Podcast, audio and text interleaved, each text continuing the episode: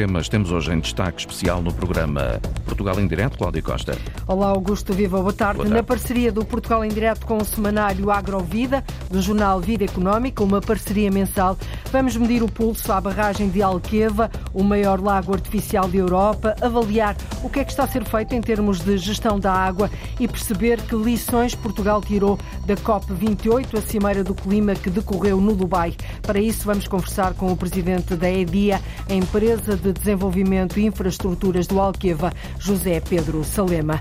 Uma das maiores e mais antigas empresas nacionais, a Vista Alegre, em Ilhavo, está a comemorar 200 anos. Esta manhã abriu as portas a convidados e deu arranque às comemorações que vão durar um ano. Foi a primeira unidade industrial dedicada à produção da porcelana em Portugal, conjuga modernidade e tradição mais do que um espaço fabril, é um repositório de memórias sociais e artísticas. Nós vamos até lá.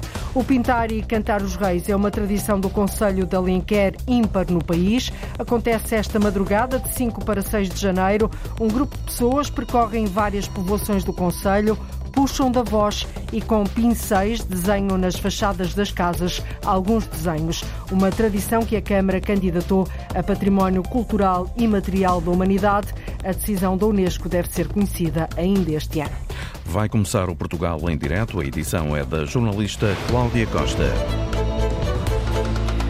O Conselho mais a norte de Portugal, Melgaço, vai abrir já na próxima semana, na próxima terça-feira, uma nova zona industrial. Um investimento superior a 3 milhões de euros. Um espaço de acolhimento de empresas nacionais e internacionais que a autarquia pretende que sejam inovadoras e também que ajudem ao desenvolvimento daquela região transfronteiriça. Lourdes Dias.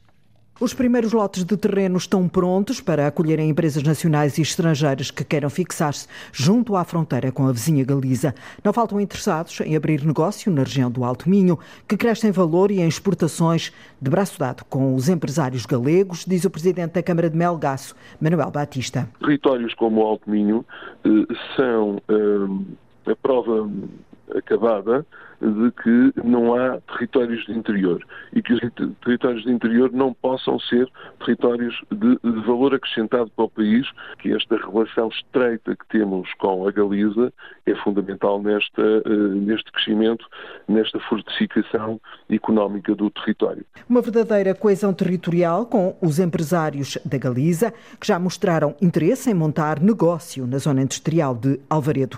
O autarca ainda não revela quais são essas empresas, mas assegura assegura que vão privilegiar os setores da inovação e do desenvolvimento.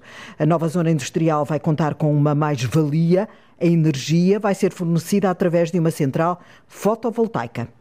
Com, esse, hum, com, essa produção de fotovoltaico, produção elétrica e o seu armazenamento, nós teremos condições para fornecer todas as empresas instaladas na zona empresarial de, Alvaredo e na zona eh, industrial de Penso e, teremos também capacidade de produção de hidrogênio verde e vai nos permitir com isso ter aqui uma condição de atratividade para as empresas que se queiram instalar em Melgaço. Energia a preços mais competitivos. Manuel Batista pede agora ao Governo para que acompanhe este crescimento da região, por outras palavras, é preciso investir na rodovia.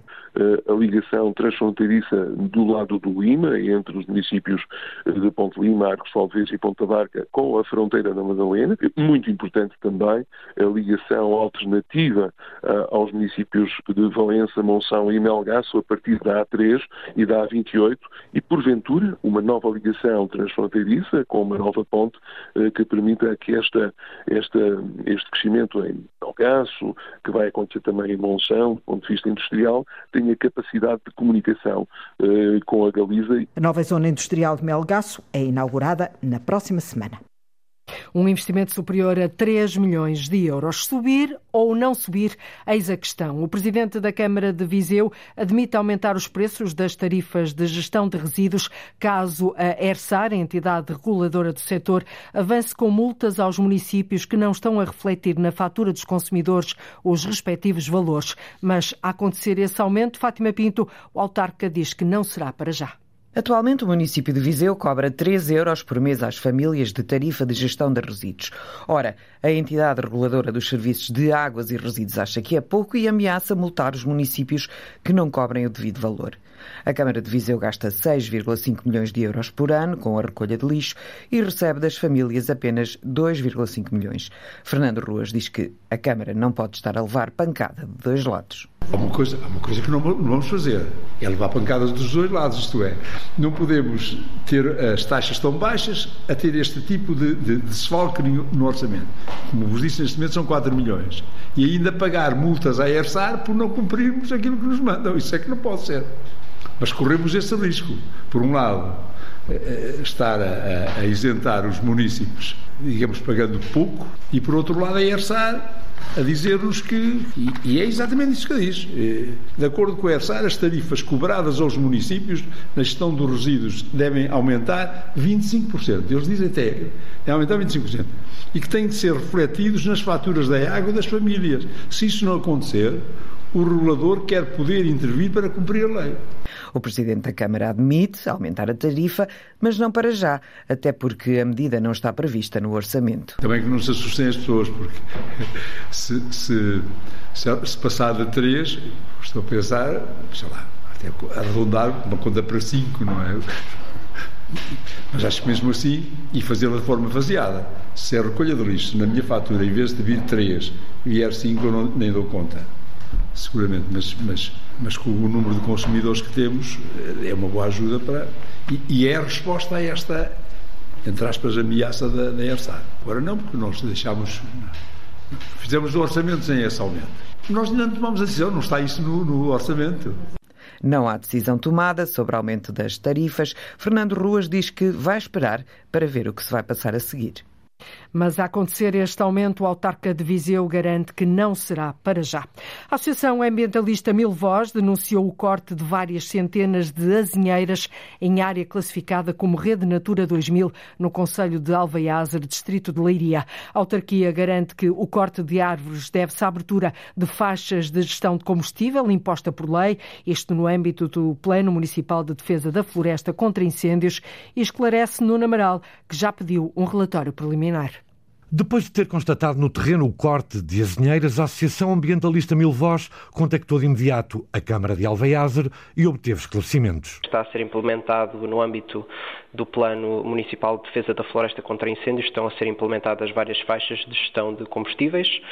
No caso, falamos de uma estrada com 6 a 7 km que liga as povoações de Pelmá a Loureira, uh, Conselho de Alveiazer, mas onde temos um coberto vegetal que é largamente dominado pela azinheira, que é uma espécie com estatuto de proteção em Portugal inclusivamente também ao abrigo de diretivas europeias. O vice-presidente da Milvoz, Associação de Proteção e Conservação da Natureza, Manuel Malva, diz que o corte de centenas de azinheiras acontece numa área classificada como Rede Natura 2000, no Conselho de Alveiazer, Distrito de Leiria. Nós não estivemos a contabilizar ao certo, até porque provavelmente grande parte da, da madeira já saiu do local, no entanto ainda existem três a quatro grandes pilhas uh, de ramagem e de troncos uh, amontoados eh, que certamente fará o número eh, subir às centenas ou mesmo milhares.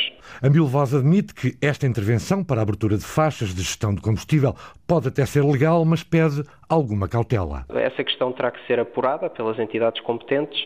No entanto, mesmo que eventualmente possa eh, vir a ser confirmado que é uma intervenção legal, claramente não é um exemplo de boas práticas, até porque estamos a falar de uma espécie protegida. Contactado pela Antena 1, o presidente da Câmara de Alveiazer, João Paulo Guerreiro, optou por não gravar declarações, esclareceu apenas que a autarquia é obrigada a abrir faixas de gestão de combustível, com supervisão do Instituto de Conservação da Natureza e Florestas, o ICNF. João Paulo Guerreiro diz que, ao conhecer a denúncia, pediu de imediato um relatório preliminar que diz não aponta para qualquer irregularidade.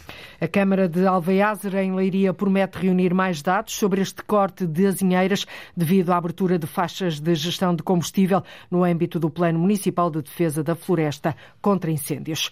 Vai pesar na carteira, o IVA zero terminou à meia-noite, o que significa que dezenas de bens alimentares estão agora mais caros já a partir de hoje. Comprar pão, massa, azeite, peixe passa a implicar para os consumidores pagar o imposto sobre valor acrescentado. O repórter Diogo Pereira passou amanhã no Mercado Municipal de Matosinhos para perceber como é que clientes e comerciantes estão a adaptar a esta mudança. As contas do José Pamplona não são fáceis de fazer. Dei mais 100 euros à minha mulher e não sei se vou levar troco. Veio às compras com a esposa ao mercado de Matozinhos, no Porto. Comprou legumes e acabou depois por perceber que para já vai pagar o mesmo. Hoje ainda não notei. Ainda assim, sobre o fim do IVA zero, tem uma palavra a dizer. Isto é dar para um lado e tirar pelo outro. Não é daqui a uns dias o dinheiro não, não chega. José e todos os clientes sabem que a partir de hoje 46 produtos passam a contar com o IVA, depois de cerca de 8 meses de isenção. Carne, legumes, laticínios e também o peixe. Não escapam. Por acaso achei um bocadinho mais caro. Comprei carapaus. José Pedro comprou carapaus, notou essa diferença de preço, mas diz não nos legumes. Mas achei os carapaus mais caros que o normal. Não sei se tem a ver com o IVA. No caso dos legumes, notou alguma diferença? Não. Uma subida muito tenue, contam os clientes deste mercado à Antena 1. Maria Normandina garante que, se o preço subir, ela e muitos outros vendedores que estão ao lado vão carregar com esse peso às costas para manter a clientela. Filho, para já não. Não nos faz diferença nenhuma ao IVA, porque não é o, o cliente que paga o IVA, somos nós. E nós é do nosso ganho que sai. O pouco ou muito, nós é que ficamos prejudicados, não é o cliente. Mas já notou essa diferença? Para já não. Eu estou a vender ao mesmo preço, como tenho estado a vender, não me levo a mais nem a menos. Maria está no andar de baixo, já no piso de cima deste mercado, junto ao talho e com vista para uma banca com pimentos, repolhos e tomates, está a Emília. 70 anos, muito azeite para vender, mas indignada com os aumentos que o produto tem tido ao longo do tempo. Vendia a 20, agora está a 47, hoje é virgem. Este está a 13 euros. Aquilo ali é 19, é o que mais vendo. Estava a 12 euros o garrafão agora está a 19. Agora, quando beber-me esta semana, quando eu encomendar, já vai ser mais caro porque vem o IVA. O preço de hoje está definido. Amanhã o mercado volta a abrir portas e os comerciantes ainda não sabem se vão manter os preços ou terão mesmo de os subir. Reportagem do jornalista Diogo Pereira esta manhã no Mercado Municipal de Matosinhos, mas o certo é que não é só o preço dos alimentos que pesa no orçamento das famílias, também o custo da habitação, Joaquim Reis, continua muito elevado. 200 mil euros custa um T1 na Figueira da Foz. Já em Viseu, o arrendamento de um T0 fica a mais de 600 euros mês. Na região centro, comprar ou arrendar habitação está a preços fora do alcance da grande maioria das bolsas. O problema que afeta o todo nacional reside na falta de casas e, ao contrário do que muitos pensam, a guerra na Ucrânia com a inflação agravou a situação, mas não está na raiz da questão. Segundo Pedro Alves, diretor-geral do Grupo Imobiliário Centro Casa, tudo começou antes, com a crise económica de 2008. Não tivemos noção da implicação que teve na construção a crise nessa fase. E a falta de construção nova durante esses períodos originou que houvesse um decréscimo muito grande na colocação de novos fogos no mercado. E quando nós não temos produto novo e temos muitas pessoas a precisarem de casa para morar, é o mercado a trabalhar no seu melhor. Se comprar casa está bem mais caro e os empréstimos bancários mais difíceis de obter, a escassa solução do arrendamento arrendamento transformou-se num leilão. Hoje, se eu te ponho um anúncio ao meio-dia, online, para um arrendamento de um T1 ou de um T2 em Coimbra por 500 euros, eu às 15 horas tenho que cancelar o anúncio porque tenho mais de 300 contactos para esse mesmo imóvel. Então já não é uma questão de quanto é que eu quero pôr o imóvel a arrendar, é quem dá mais. Hoje até se constroem novas casas, mas para Orlando Alves, gerente da imobiliária Orlando Alves Limitada, esta oferta de habitação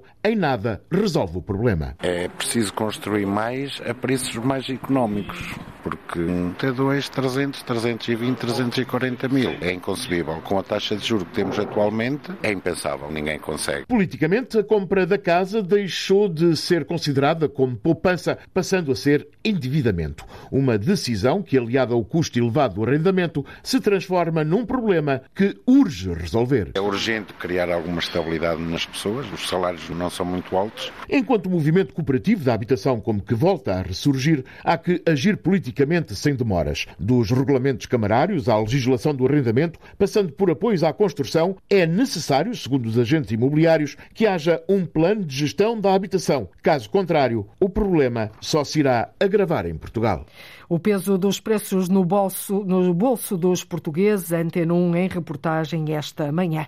Está publicado o primeiro artigo científico sobre o fenómeno das derrocadas na ilha de São Miguel, nos Açores. Em pouco mais de um século provocaram mais de 80 mortes e três centenas de feridos. O autor do artigo, Rui Fagundes Silva, doutorando em riscos geológicos na Universidade dos Açores, defende um sistema de alertas para que todos os municípios possam acautelar pessoas e bens, de resto à semelhança do que foi foi feito durante a construção do semitúnel da Ribeira Quente Linda Luz. O objetivo é calcular a probabilidade de haver um movimento de vertente à semelhança do que foi feito durante a construção do semitúnel da Ribeira Quente, explica Rui Fagundes Silva. A tese o que faz é eh, dar as funções para depois entrar nesse, nesse sistema de alerta eh, operacional. Aquilo que existia no semitúnel da, da Ribeira Quente é exatamente isso, são essas funções que foram criadas foram criadas eh, especificamente para o Conselho de Apoação, ou seja, com os casos, apenas os casos do Conselho de Apoação. A diferença é que estas funções serão calculadas para cada zona de São Miguel, tendo em conta as especificidades de cada território e a precipitação. A serem postas em prática, podem ser uma ferramenta útil para as autarquias. O que se consegue fazer é, em cada zona, eh, em cada limite administrativo, não é? As autarquias, as juntas de freguesia, sinalizar eh, locais de maior problema, não é? Ou que têm problemas recorrentemente e que podem utilizar aqueles alertas, não é? Aquelas funções, para minimizar a vulnerabilidade, ou seja, fechar uma certa eh, rua eh, ou deslocalizar algumas pessoas de algumas habitações que recorrentemente têm problemas, portanto, pode ser uma, uma ajuda no, eh, no planeamento de emergência e na ação da proteção civil, minimizando o risco associado aos movimentos de vertente. Sistema de alerta de movimentos de vertente, um meio das autarquias a cautelarem pessoas e bens. E este primeiro artigo científico sobre o fenómeno das derrocadas na ilha de São Miguel, nos Açores, pode ajudar a, a, a cautelar estes fenómenos. A autarquia de Pombal, no distrito de Leiria, quer incentivar a natalidade e cativar os jovens a permanecerem no Conselho. O autarca Pedro Pimpão diz que lançaram algumas medidas de apoio nas áreas do emprego e da habitação. E está dividido numa estratégia que tem várias áreas de ação. A primeira é o emprego, porque entendemos que por intermédio do emprego se pode fixar jovens. E foi por isso que temos feito uma aposta muito grande em comprarmos terrenos para alargarmos zonas industriais e estamos agora a alinhar também uma estratégia de inovação e de empreendedorismo criação de incubador de empresas para apoiar os jovens no acesso ao primeiro emprego e precisamos de medidas para ajudar os jovens uh, ao nível do acesso à habitação. E é por isso que nós temos o programa Arrendamento Jovem, que lançámos o ano passado, para apoiar os pais por cada filho que tenham, no sentido de atribuir um montante pecuniário de cerca de 500 euros em 3 anos e este montante vai ser atribuído na aquisição de produtos, bens ou serviços da primeira infância e associados à natalidade no nosso comércio local. Os apoios da autarquia de Pombal para fixar jovens no Conselho. A redução da taxa do imposto municipal sobre imóveis vai abranger cerca de um quarto da população portuguesa. O IMI vai descer em 49 municípios, isto de acordo com as contas feitas pelo Jornal de Negócios, com base nas taxas comunicadas pelos executivos às finanças. A taxa mais baixa de IMI, 0,3%, está a ser aplicada por 195 municípios nacionais. São menos as autarquias que optam pela taxa mais alta do imposto municipal, embora algumas tenham sido obrigadas, devido a problemas financeiros, tiveram de aderir ao programa de apoio à economia local e cobram os 0,45%. O IMI é pago pelos proprietários, o valor remete para as autarquias onde estão localizados os imóveis. A Universidade da Madeira vai receber mais verbas do Estado para o ensino e também para a investigação científica. Hoje foi assinado um contrato de programa com o Ministério da Ciência, Tecnologia e Ensino Superior no valor de um milhão e meio de euros. Uma verba, Sérgio Freitas Teixeira, que pretende também compensar os sobrecustos da insularidade. É um valor que é acrescentado aos 15 milhões de euros de financiamento à Universidade da Madeira. O reitor Silvio Fernandes diz que este complemento tem em conta a estratégia de desenvolvimento da Universidade e o acesso a um fundo da Fundação para a Ciência e Tecnologia. O contrato pretende eh, desenvolver a Universidade da Madeira naquilo que é considerado a sua missão de melhorar as suas vertentes, tanto de ensino como de investigação científica. É por isso que há uma dotação adicional de um milhão e meio de euros no âmbito da dotação do Orçamento de Estado, que também tem como função compensar os, os, os sobrecustos de insularidade e ultraperifia. O contrato de programa envolve o Ministério da Ciência e Tecnologia, a Agência Regional para o Desenvolvimento da Investigação, Tecnologia e Inovação e também o Governo da região. Silvio Fernandes entende que este contrato é o resultado da intenção do Estado em comparticipar mais a Universidade da Madeira, mas o reitor alerta que é preciso um apoio permanente. Esta é uma, é uma fase muito importante, uma vez que o Governo Central reconhece que tem como participar mais a Universidade da Madeira. Também não podemos esquecer que o contrato eh, diz respeito também à participação que o Governo Regional tem tido na, na Universidade da Madeira, mas eh, eh, a intenção da Universidade da Madeira foi sempre a de que estes contratos servem para resolver os problemas no, no, no imediato e nos próximos anos, mas depois tem que ter uma, eles têm que ser configurados para, para serem permanentes. O contrato do programa foi assinado esta manhã no Funchal, na reitoria da Universidade da Madeira. E a Universidade da Madeira vai assim receber mais de um milhão e meio de euros do Estado para o ensino e para a investigação científica. É já de hoje para amanhã. Na madrugada de 5 para 6 de janeiro, um grupo de pessoas, designadas de reiseiros, reúne-se para cantar os reis. Mas, em Alenquer, junta-se à tradição, a pintura e o desenho. Um cantar de reis invulgar. Na parte cantada, eh, em alguns casos nem há bem uma letra, há uma espécie de um urro. A que se juntam pinturas e é uma tradição João Ramalhinho que quer entrar na Unesco tradição do pintar e cantar dos reis já foi inscrita no Inventário Nacional do Património Cultural Imaterial, mas a Câmara Municipal de Alenquer quis ir mais longe. Uma da tarde, 36 minutos em Portugal continental e na Madeira, menos uma hora nos Açores. É a EDIA, empresa de desenvolvimento de infraestruturas de Alqueva, a Portugal Nuts, Associação para a Promoção dos Frutos Secos, e a Olivum, Associação de Olivicultores de Portugal, estiveram no Dubai no início do mês de dezembro, na Cimeira do Clima. A COP28 reuniu centenas de especialistas de todo o mundo para discutir, negociar e assumir compromissos globais para travar o aquecimento global. Os líderes destas entidades entidades participaram numa conferência organizada pelo Ministério da Agricultura e da Alimentação de Portugal, que foi moderada pelo secretário de Estado Gonçalo Rodrigues sobre gestão da água e sustentabilidade. Olhou concretamente para as duas principais culturas agrícolas instaladas na região de Alqueva, o olival e o amendoal. Ora, este é o ponto de partida para o tema central da emissão de hoje do Portugal em Direto. Vamos perceber que lições é que Portugal tirou da COP28 e medir o pulso à barragem de Alqueva na habitual parceria com o suplemento Agrovida do jornal Vida Económica. É meu convidado e da jornalista Teresa Silveira, editora do Agrovida, que já tem ali nas mãos o jornal, que saiu hoje para as bancas. É nosso convidado José Pedro Salema, presidente da EDIA, que se junta a nós via telefone. Muito boa tarde, José Pedro. Uh, Bem-vindo, um bom ano. O senhor é presidente do Conselho de Administração da EDIA há 10 anos. Com toda a experiência que tem a gerir o maior lago artificial da Europa, que é o Alqueva, que lições é que aprendeu na Cimeira do Clima em relação à gestão da água?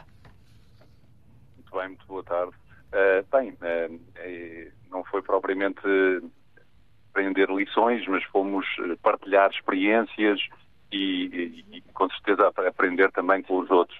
Mas uh, o objetivo essencial da nossa, da nossa participação e daquele evento era uh, fazer um bocadinho de showcase, demonstrar o que Portugal está a fazer nestes domínios, uh, nomeadamente no uso eficiente da água, mas também na, na produção de alimentos de forma sustentável uh, e na, na, na descarbonização de todas as atividades, incluindo também a, distribuição de água e a produção de alimentos. Quer dizer de forma uh, muito sucinta quais é que foram os dois, as duas, uh, os dois exemplos que apresentou uh, no Dubai relativamente àquilo que está a ser feito em Alqueva? Muito bem. foram de facto duas ideias fortes. Uma é que a IDIA, enquanto empresa pública de desenvolvimento, está com a missão de descarbonizar a sua atividade. Portanto, a, a distribuição de água exige muita eletricidade apesar dos motores serem muito eficientes, existe muita eletricidade e nós precisamos de produzir a eletricidade que necessitamos para as nossas bombas. E já e vamos, lançou vamos... um concurso com, para quatro centrais fotovoltaicas é flutuantes.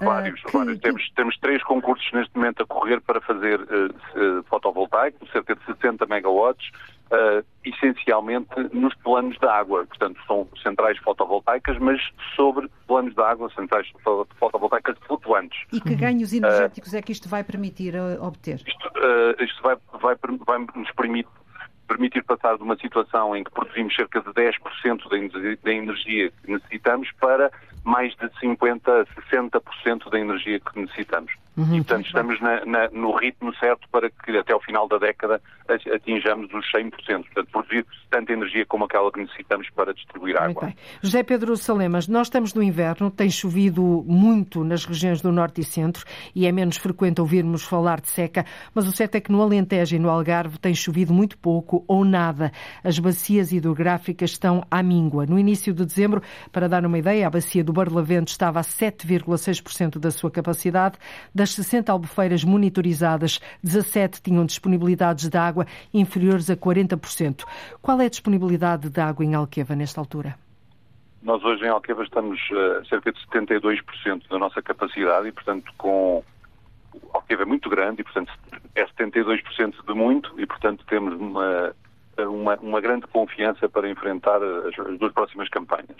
É essa, é essa, a ideia que passa, aliás, na entrevista que nos concede uh, ao suplemento Agrovida que sai hoje para as bancas, uh, quando diz que a Alqueva está numa situação confortável e que os níveis de armazenamento lhe dão muita confiança, nomeadamente para as próximas duas campanhas agrícolas.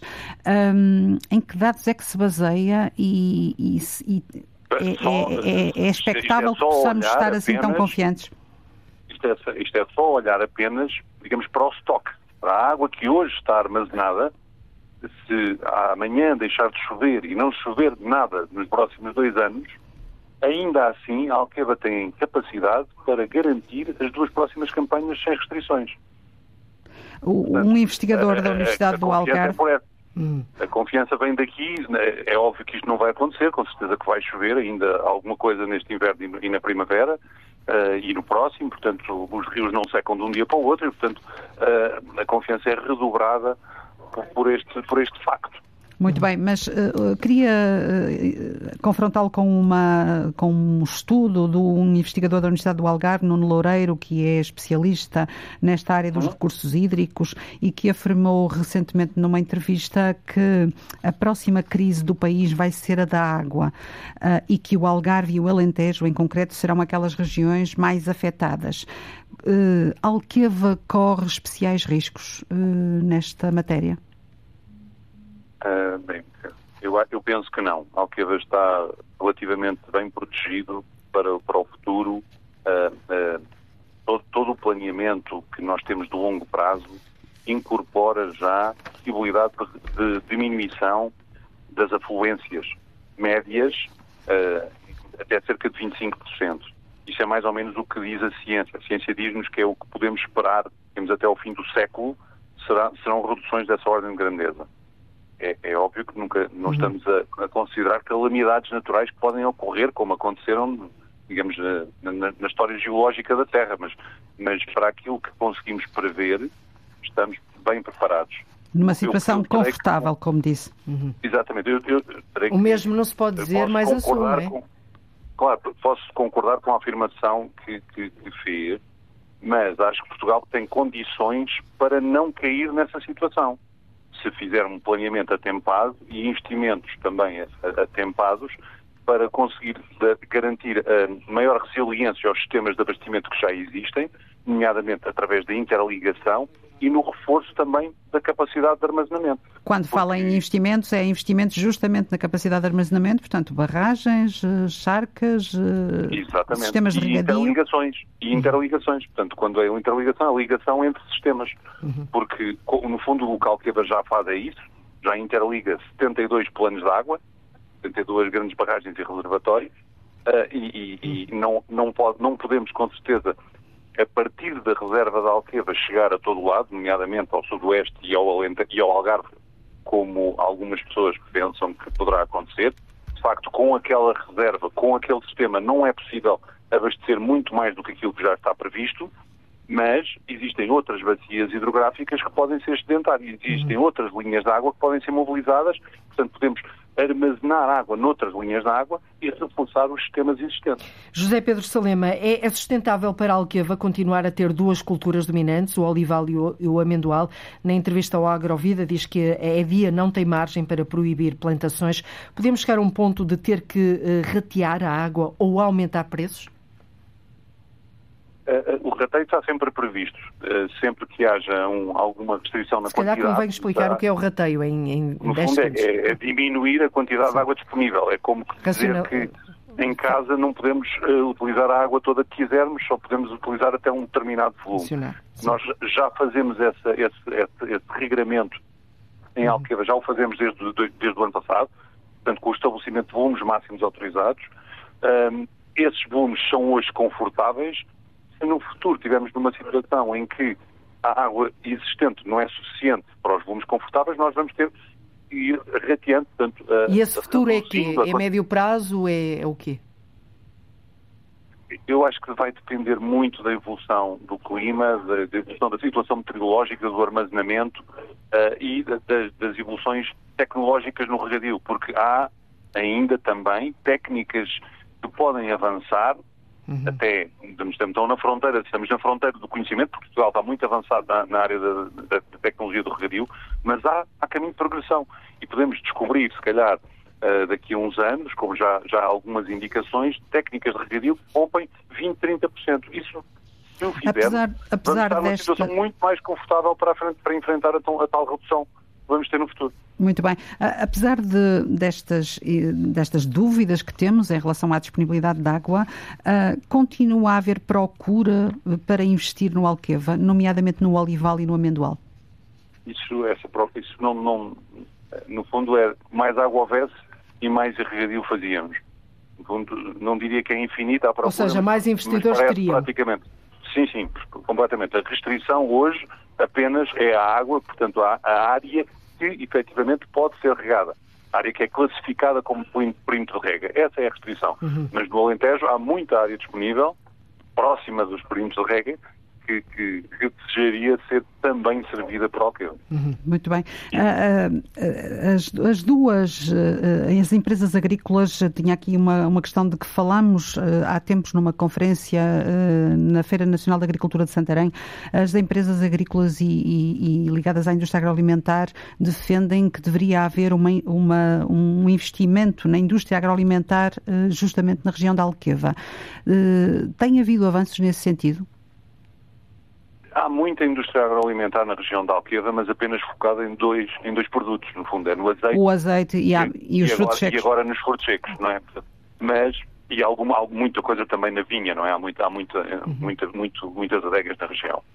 Uh, gostaríamos de ver outras indústrias, não é? Nomeadamente ligadas à fruta, há muito poucas centrais, há uma central frutícola em, em Beja e há algumas centrais privadas pequenas. Uh, gostaríamos de ver outros, outros investimentos também na, além da fruta, por exemplo, nas hortícolas. Uh, agro... Isso é viável a curto prazo? Estamos mesmo no, quase no limite do nosso tempo. Isso é viável, uh, uh, José Pedro Salema? Outras indústrias, não nomeadamente viável, fruta? É, é viável e, e desejável. Não desejável, já percebi desejável que é. Que e, e viável? Viável, perfeitamente. Há, existem muitas áreas ainda com potencial e capacidade de produzir culturas hortícolas e frutícolas em escala industrial. Uma última pergunta, Teresa. Uh, nós vamos ter eleições legislativas a 10 de março, teremos um novo governo e um novo ministro ou ministra da Agricultura. Uh, o senhor mantém a disponibilidade para presidir a ERIA, uh, independentemente da cor política do novo governo? Sim, desde que tenhamos alinhados na, no, no, projeto que queremos desenvolver em Alqueva, com certeza que sim. Portanto, não acredito, não, não penso que isto seja um, um cargo político, penso que isto é um cargo técnico e, portanto, se as visões mas é da nomeação política. partilhadas, seguramente, mas uh, uhum. e o meu cargo está sempre à disposição da tutela. E, e portanto, uh, também o farei depois das eleições, ao próximo. Ao próximo uh, mas desde já manifesta a sua disponibilidade. Sim? Muito com, bem. dentro das restrições que temos. Muito bem. José Pedro Salema, teremos aqui pano para mangas, voltaremos a estes temas, naturalmente, até porque estão na ordem do dia. Presidente da EDIA, uh, muito obrigada por ter estado connosco nesta parceria. Até uma próxima oportunidade e um bom ano. Obrigada. Obrigado, obrigada, boa tarde. Boa tarde, obrigado. A histórica fábrica da Vista Alegre está a celebrar 200 anos. Foi a primeira unidade industrial dedicada à produção da porcelana em Portugal. Mais do que um espaço fabril, é um repositório de memórias sociais e artísticas. O primeiro momento das comemorações aconteceu esta manhã, com a apresentação da primeira peça do ano. As comemorações de uma das maiores e mais antigas empresas nacionais, Carolina Ferreira, vão decorrer durante todo este, este ano de 2024.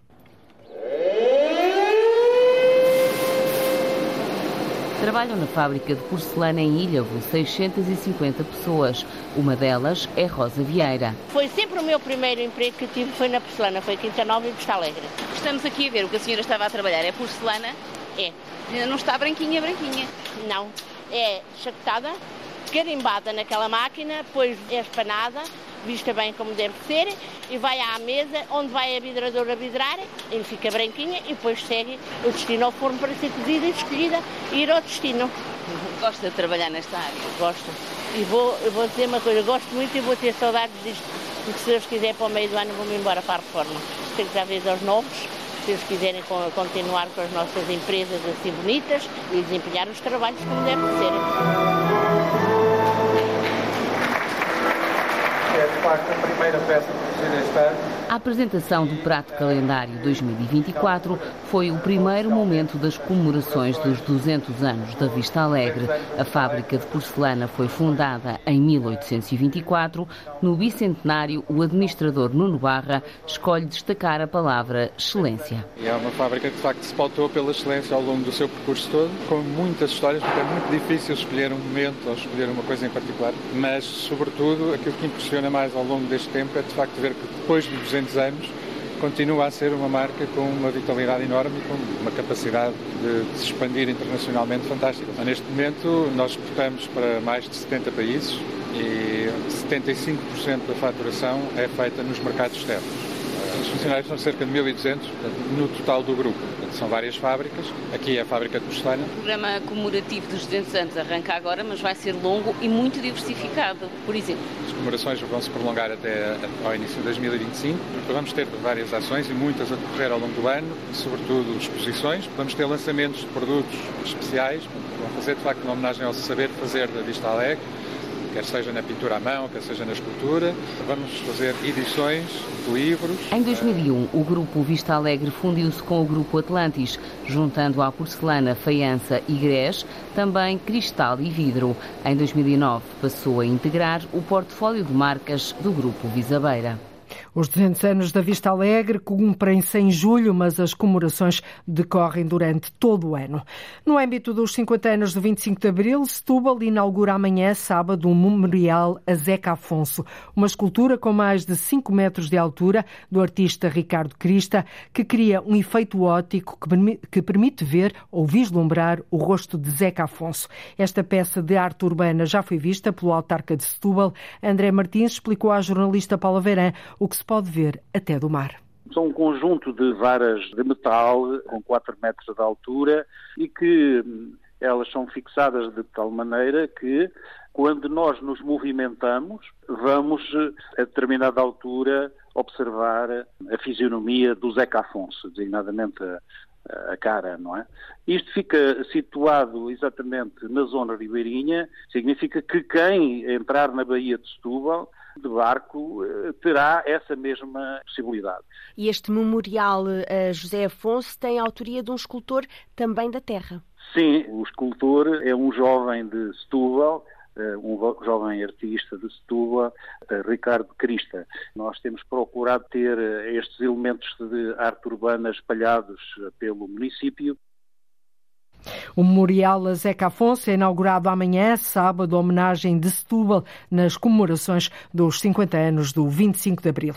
Esta madrugada de 5 para 6 de janeiro é tempo para pintar e cantar os reis, uma tradição ímpar de Alenquer que se repete graças a um grupo de pessoas que percorrem várias povoações do Conselho, puxam da voz e com pincéis deixam nas fachadas das habitações alguns desenhos. A Câmara Municipal aguarda este ano a decisão da Unesco relativamente à candidatura do Pintar e Cantar dos Reis a Património Cultural e Material da Humanidade. O repórter João Ramalhinho foi conhecer esta tradição única no país.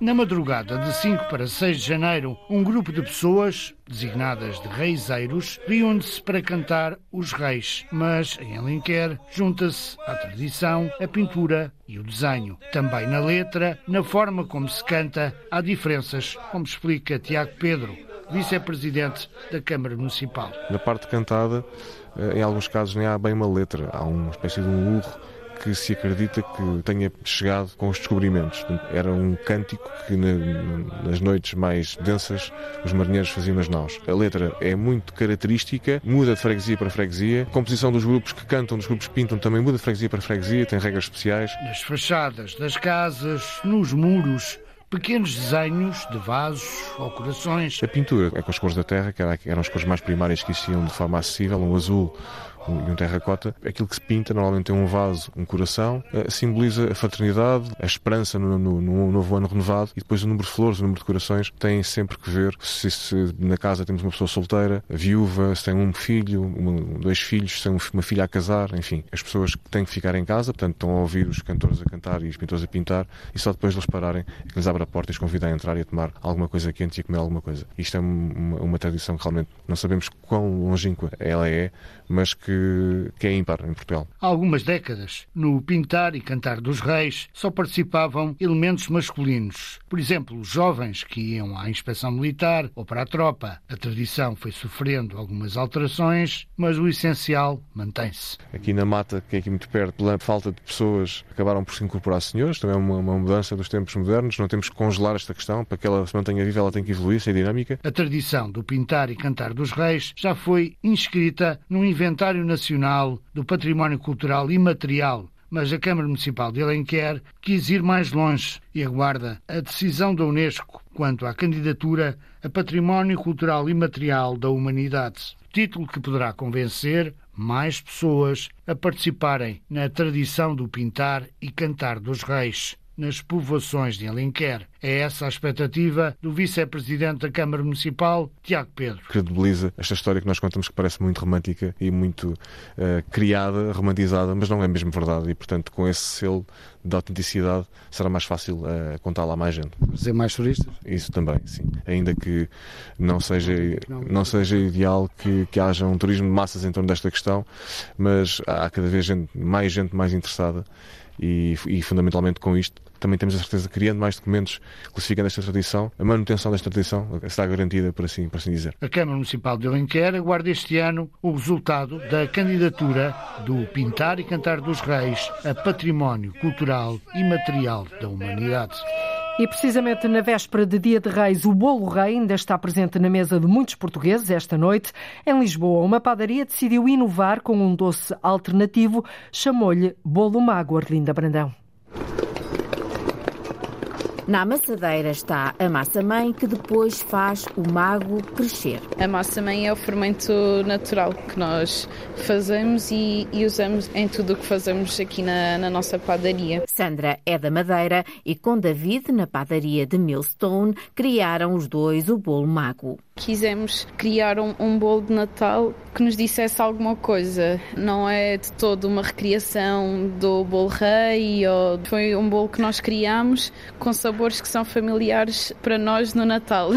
E para Sandra, que é da zona de São Martinho, no Funchal, esses sabores passam pelo bolo de mel que fazia com os avós nesta época do ano. É um bolo que, que na altura de Natal quase toda a gente faz. É, é, é feito de misturado à mão, sabe ao mel de cana, mas especialmente às especiarias. Depois, claro que cada família tem a sua receita e acaba por eh, puxar, às vezes, umas sabem mais a cravinho, outras talvez sabem só mais ao doce do mel, à canela. É uma homenagem a esse bolo de mel da Madeira que está no bolo mago por dentro e por fora. Isto é uma massa que nós estendemos, fica como se fosse uma folha. Pomos o, o curd, que, que somos nós a fazer, o curd de citrinos, pomos os frutos secos, as tâmaras e aí usamos também o crumble espalhado, enrolamos, entrelaçamos e depois voltamos a usar o bolo de mel em decoração em cima, ou seja, ele está presente tanto no interior como no exterior do mago. É um bolo alternativo ao bolo rei,